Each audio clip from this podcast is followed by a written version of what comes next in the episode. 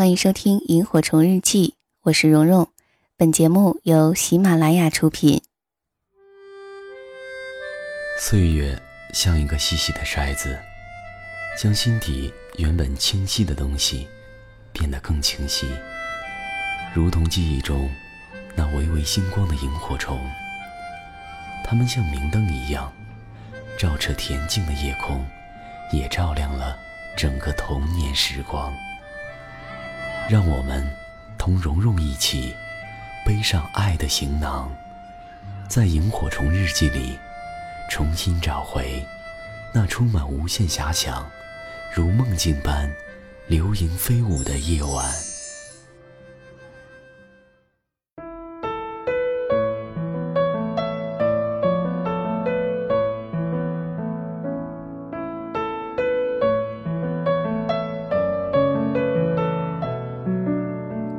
收听《萤火虫日记》，大家好，我是蓉蓉。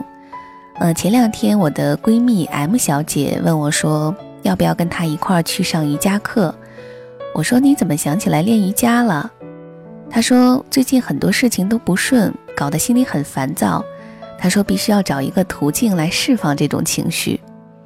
M 小姐的处境让我想起了另外一位老朋友 C 小姐，说起来挺有意思的。现如今通讯都如此便捷了，有一段时间我竟然找不到他了。原因是他基本上就不上网，像是微信、QQ、微博这些从来也不用，手机也经常是关机的状态。有一次聚会，另外一位同事 C 小姐的好朋友问 C 小姐说：“你能不能留一个让我们可以快速找到你的方式呀？”然后 C 小姐说：“这样的生活方式会让我特别安心。”我想，或许每个人面对生活的态度和方式都不尽相同吧。其实有的时候，我很想像 M 小姐一样，在烦躁和几近崩溃的状态下，迅速地找到一种方式，去帮助自己恢复平静。有时候也很想像 C 小姐一样，处于人群中，看似孤独，却自得其乐。我想听节目的你们，也一定有与自己与生活相处的方式吧。也欢迎在评论区留言告诉我，同时关注我的微信公众号和新浪微博“蓉蓉幺六八”，也可以和我取得进一步的互动。而今天呢，想和大家分享的这篇来自于于丹老师的文章，我们与世界相处的方式，或许能让我们在面对逆境和不顺的时候更加从容，因为心能转境，你相信吗？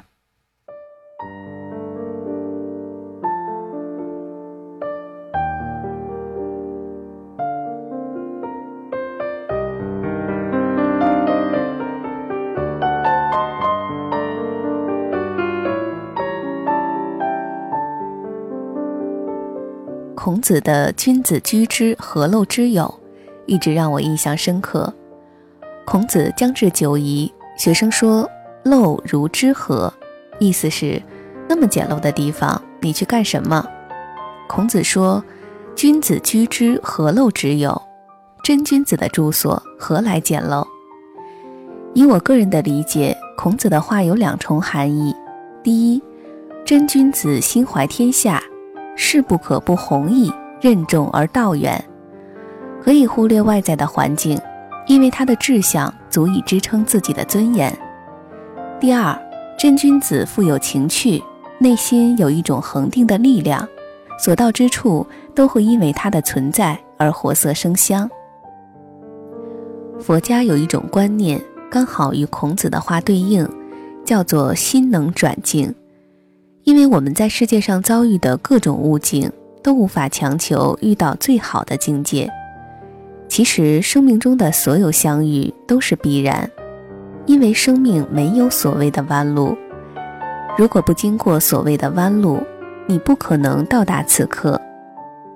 那么，当你处于逆境或者遭遇不顺的时候，应该如何看待自己的环境，又该如何调整自己去应对呢？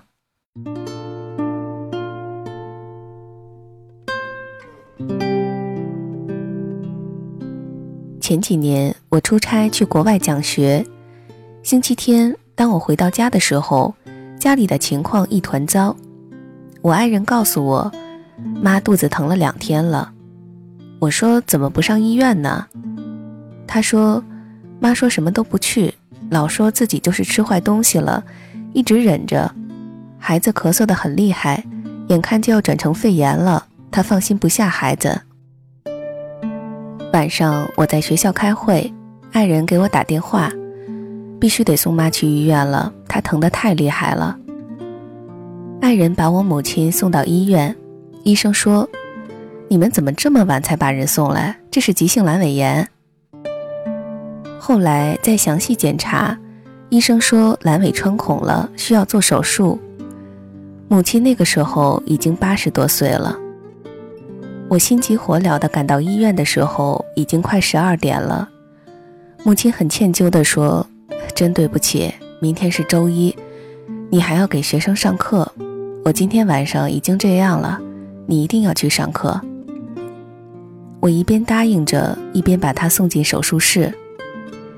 签手术同意书的时候，医生告诉我，因为病人的年龄太大了，很可能做完手术后醒不过来，要进重症监护室。我靠在墙上，心力交瘁。妈妈进医院了，孩子在家里高烧四十度，搞不好就要变成肺炎。明天还有课，怎么办呢？无奈之下，我只好给学生打电话，请他们帮忙开车送女儿去医院。几个小时后，手术灯熄灭的时候，我的腿都软了。结果还没有看见手术车，就听见母亲在跟医生聊天。幸好母亲头脑很清楚，一点事儿也没有。她拉着我的手说：“孩子，我有点饿了。”又对我爱人说。你开车回家一趟，看看小不点儿烧退了没有。另外，你把我的拖鞋拿来，在床底下；把我的洗脸盆拿来，在卫生间里。母亲躺在手术台上布置了一番。最后，母亲还是挂念我的课。你早上一定要去上课，不能耽误了学生。于是，我就趴在床边睡了一觉。第二天早上七点多，母亲催着我回家看看。我看她意识很清醒，也牵挂孩子，就回家了。我进门之后，女儿就跑到我跟前。我问女儿：“你难受不难受？”她活蹦乱跳地回答：“不难受。”既然母亲和女儿都安好，那我不去上课干什么呢？那是一个四月的早晨。当我走进校园的时候，冬青树刚刚修剪完。一路上，我闻着浓烈而清新的植物香气，晨曦照射在树上，半明半暗，生机蓬勃。我一路迎着阳光走进教室，开始讲课。在课上，有学生问我问题：“老师，我现在就觉得自己看一切都很悲观，打不起精神来。”我跟他说：“你知道我在这一刻有多么乐观吗？所谓的悲观，只是没有用来对照的参照体系。当下这一刻，我不但是乐观的，而且是感恩的，因为下了课之后，我会直接赶到医院看看我妈怎么样了。但我相信她比昨天晚上更好。看完妈妈，我还要赶回家看看孩子，我相信她比早晨更好。”我会看见一个叫我妈妈的人和一个我叫妈妈的人，他们今天会越来越好，就像这个春天一样。我难道还不感恩吗？如果母亲做完手术后昏迷不醒，孩子也转成肺炎需要住院，我刚回国又要赶着去上课，这日子还能过吗？什么是心能转境？就是你遇到了困境，你仍然能找到快乐，心存感激。二零一三年九月十三号，上海特大暴雨。当天中午，我赶到机场，准备坐下午的飞机去上海。那天晚上，我约了老朋友赵启正部长，他专门从镇江提前赶过去等我。按照行程安排。我下午三点多起飞，五点多到达上海，六点和赵部长吃饭，晚上喝茶。第二天的上午，我跟两个朋友叙旧，下午在一个妇女大会论坛上做讲座，结束后飞回北京，参加第二天，也就是九月十五号下午两点的开学典礼。我要在礼堂里给六千八百名大学新生做迎新报告。那是我那三天计划中的行程安排，但是因为上海特大暴雨，航班被无限期的延迟。幸亏我有一个习惯，只要出差，箱子里总是带着书，最少一本，多则三本。我就坐在机场，一边喝茶一边看书。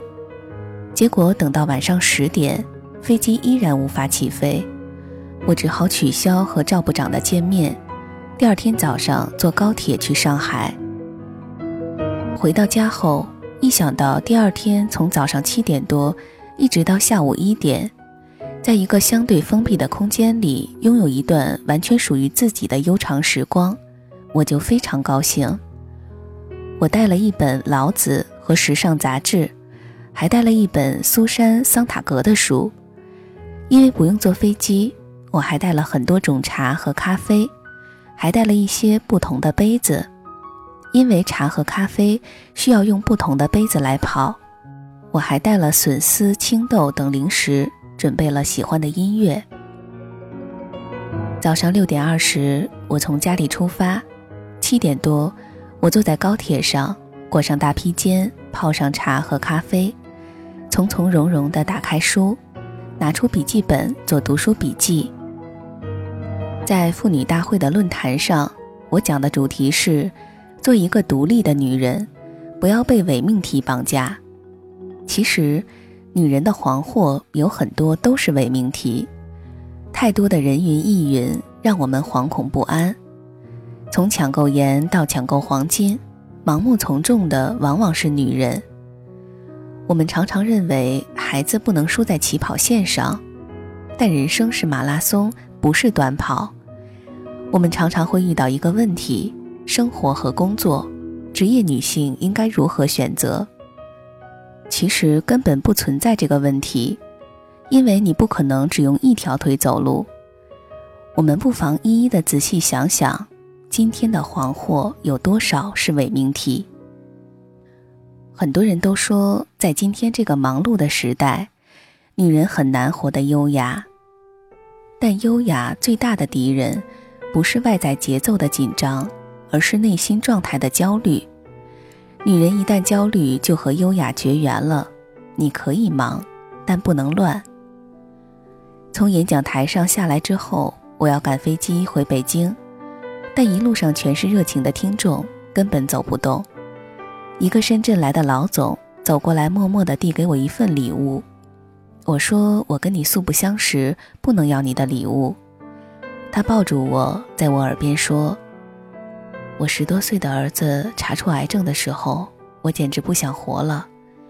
那些天，幸好有你的几本书在陪着我。我只要夜里睡不着觉，就看你的书和光盘。如今孩子已经走了，但是我也走出来了。”我一直想找个机会谢谢你，请你一定要收下。那是一个漂亮优雅的女人，你很难想象她刚刚经历了这样的苦难。她静静的诉说的时候，不由让我思索一个问题：究竟是我帮了她，还是她来帮助了我？因为她的一番话给了我很大的鼓励。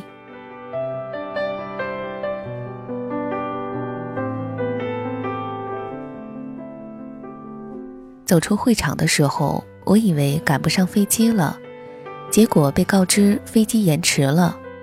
浦东机场积压了很多航班，在我前面还有十几架飞机等待起飞。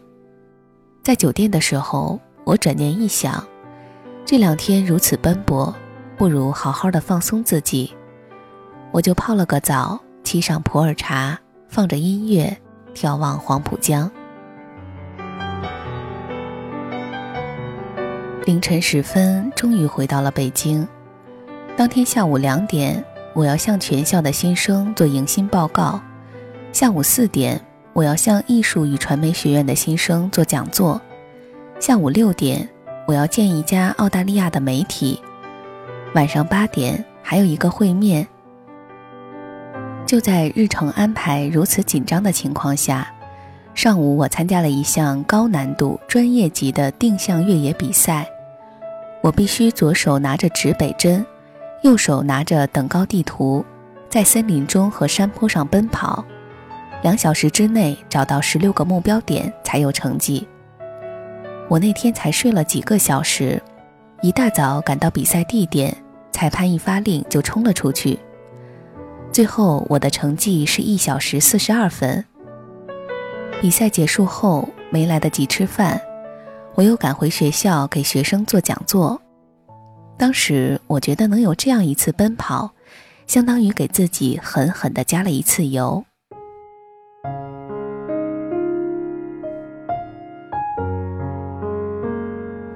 我喜欢坐火车时的静谧时光，也喜欢奔跑时的感觉。我所有的计划都被一场大雨打乱了。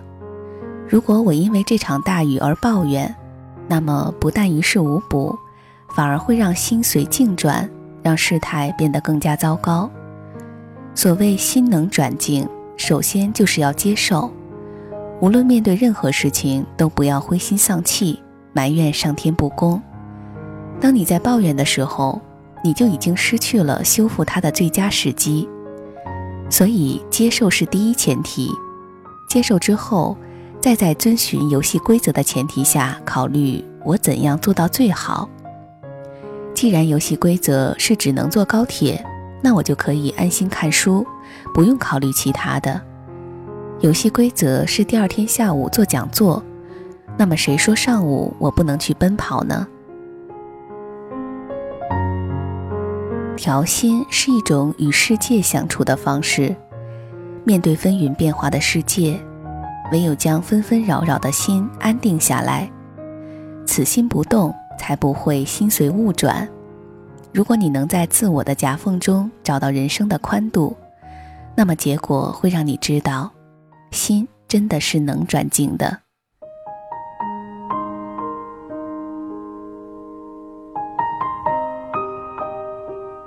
好的，刚刚为大家分享的这篇文章来自于于丹，《我们与世界相处的方式》。